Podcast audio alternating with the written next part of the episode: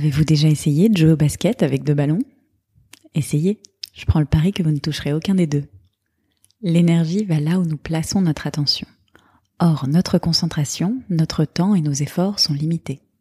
Il est donc important de sélectionner la tâche sur laquelle vous devez vous concentrer et vous y consacrer jusqu'à ce que vous ayez accompli ce que vous souhaitez atteindre. Difficile, je sais, à l'ère de l'immédiateté et de la sollicitation permanente. Je vous propose donc un petit exercice de respiration qui offre un cadre mental pour celles et ceux d'entre nous qui ont tendance à s'éparpiller. Il s'agit d'un pranayama, un exercice de maîtrise du souffle issu de la tradition du yoga, qui s'appelle Samvritti. Sam, comme en anglais, ça signifie même ou égal, et vritti, ce sont les vagues qui illustrent métaphoriquement les pensées qui nous assaillent.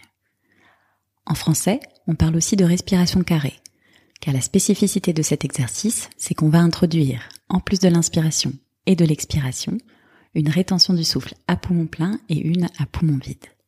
On aura donc quatre phases, inspiration, rétention, expiration, rétention, quatre phases parfaitement égales comme les quatre côtés d'un carré, de manière à équilibrer et stabiliser le flot de nos idées.